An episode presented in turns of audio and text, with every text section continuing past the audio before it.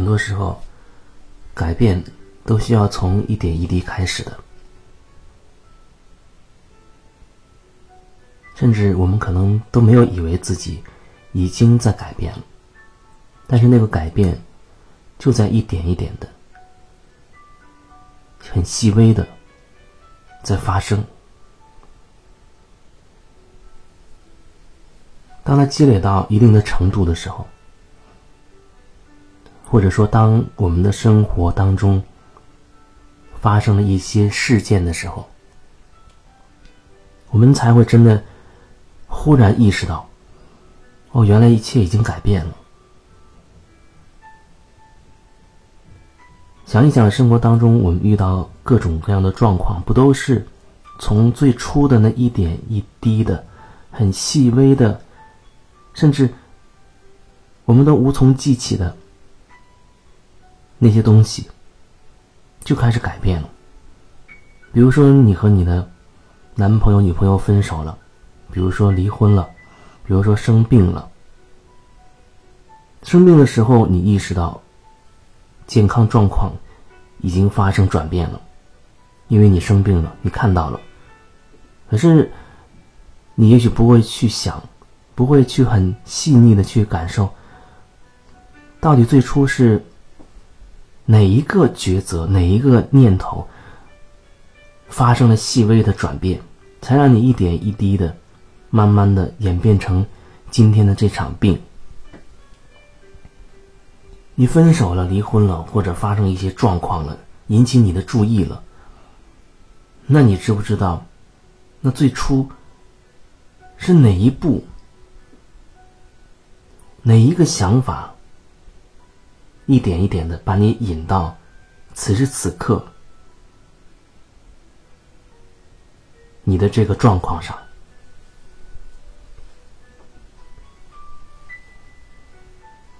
有的人都是总是说，告诉我说他真的想改变，不满意现在的这个状况，看得出他是非常的着急，也有那种想要转变的渴望，可是他却不给自己时间，也不给自己一点一点的这个改变的这个过程。他就像忽视了自己，怎么样积沙成塔、积劳成疾的演变成现在这个状况的这个全过程，在忽视自己是可以一点一点的，甚至他正在改变的这个过程。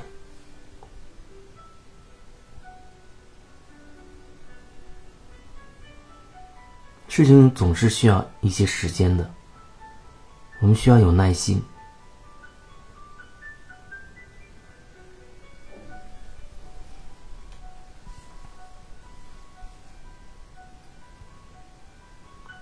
就比如说，有的时候我在想，要是每一个听到我每一条音频的人，哎，他都可以以最低的一个额度在打赏的话，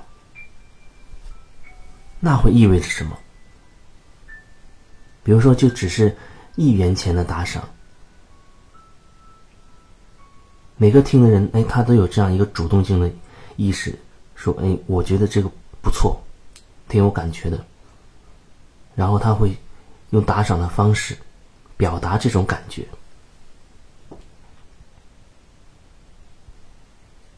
有的时候，人可能会在这个过程当中会，他会想：“哎，好麻烦，还要绑定银行卡，还要这样的或者那样的，很麻烦，就算了。”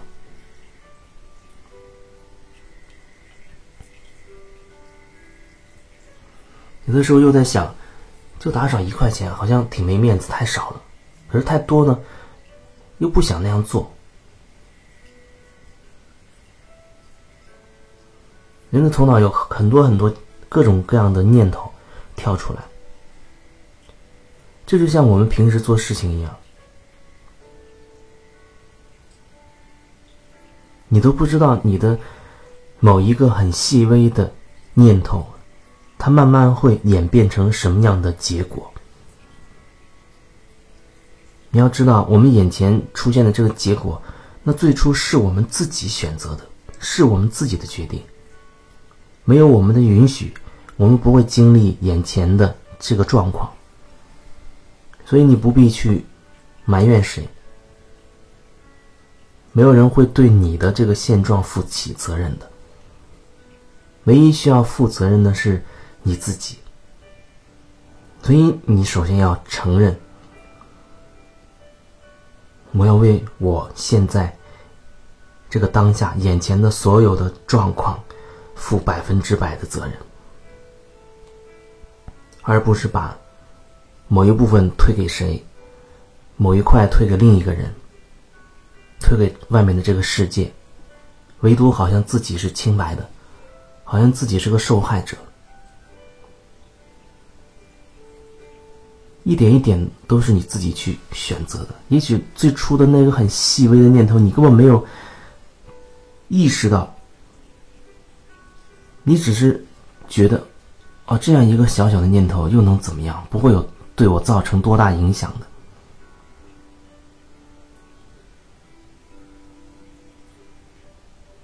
然后你就纵容，或者说你就允许这个按照这样的这个念头的。进展去做、去说、去行动，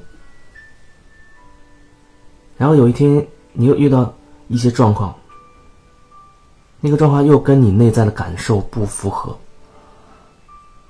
可是你为了某种目的、面子也好、自己的利益也好，或者你甚至你以为你为了谁谁谁好等等，你违背了自己。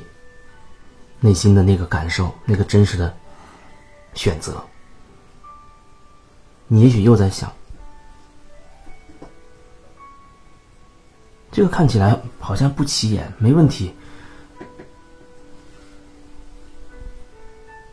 你都没有意识到，你甚至都没有意识到，你又一次的违背了自己，离自己的内在又远了一些，哪怕每一次都是那么一微米。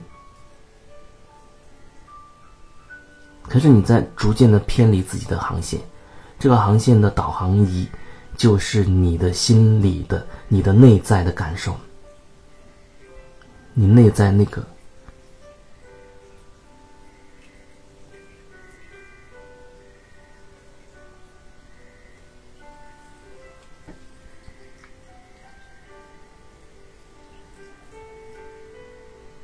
所以，当你觉得你目前、你眼前。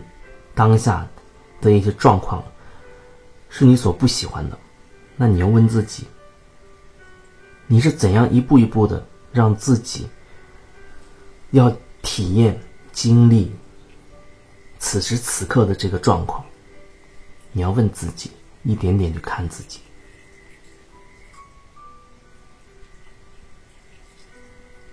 有的时候是需要有所。忏悔，低下头来去看清楚，去道歉，去认错。但是，这一切又跟自责没有关系。你忏悔，你认错，对不起，我错了，那表示你某种程度上臣服于一个事实，那表示。你开始愿愿意为自己的选择负责任了，可是那又不是说我在自我责备，好像我是个加害者，加害者等同于受害者，受害者就是加害者。当你认为自己是受害者的时候，你要看到自己是加害者的那一面。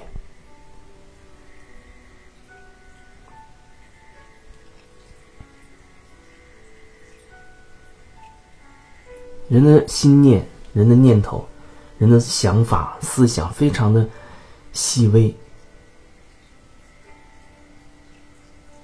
细微到我现在渴了，我要不要喝这杯水？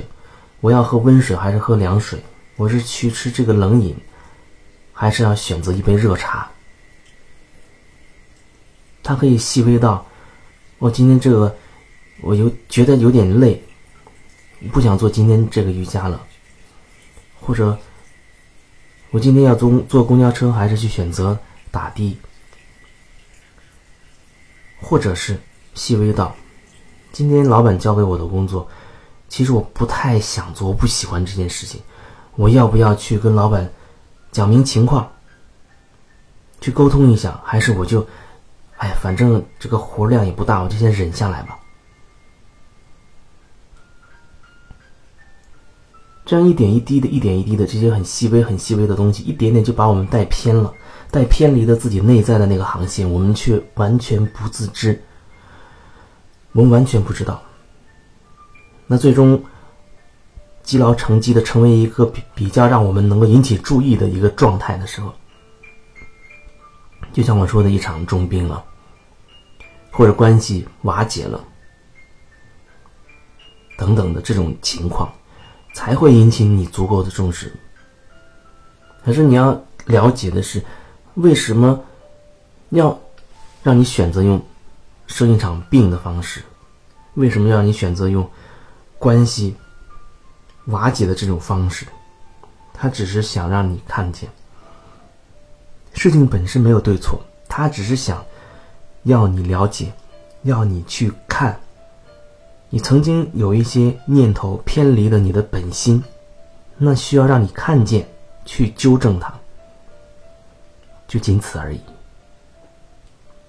可是有的人一辈子都倔强，倔强到可能整个脊椎，至少是颈椎都很僵硬，肩膀都很僵硬，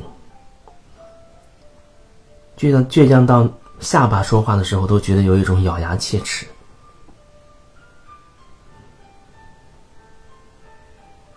他觉得，即便是自己真的错了，我也不会低头认错。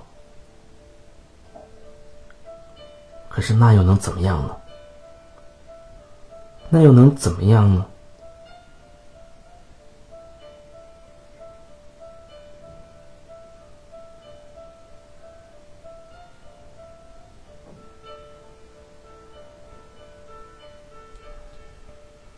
因此而压抑的那些东西，依然是你自己在承受着。因为对你自己而言，你的心态是怎么样的，你内在的那个能量能否流动，完全在于你自己。可是你的一个倔强，就阻断了所有能量的流动，很多情绪可能因此就压入你的骨髓，压入你的血液。压入你的五脏六腑，慢慢衍生出各种身体的不舒服，或者某一些疾病，然后你可能会选择用，比如说用西药的方式去消除它的症状。你应该注意到，西药很多时候它都会写明针对什么什么症状。他从来没有写说针对那个症状的根源，他只是写针对那个症状。症状就像长出地面的草，长长了被你看见了，你要用工具把它割掉。可是那个根还在，下一次再长长，甚至时间久了，它会不断的变成杂草丛生。那终有一天。你无法控制这个状况，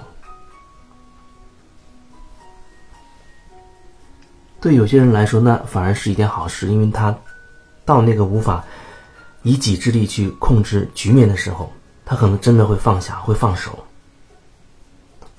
他可能会觉得，哦，既然这样，那我放下吧。哎，可是他真心愿意放手，真心愿意放下的时候，很多状况。就很神奇般的转变了。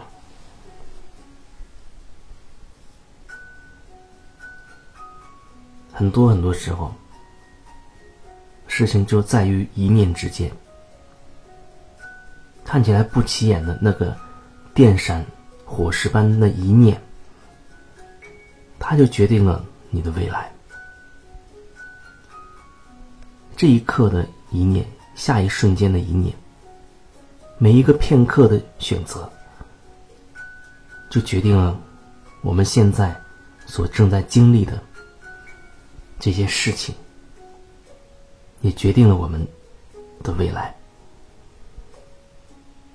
可是我们依然有选择。当你可以意识到这一点的时候，你就可以看清楚自己每一个片刻的想法、念头、感受。那你可以看清楚，静下心来看清楚自己，你就多了一份选择。你可以选择一心而活，还是去在意别人的说法？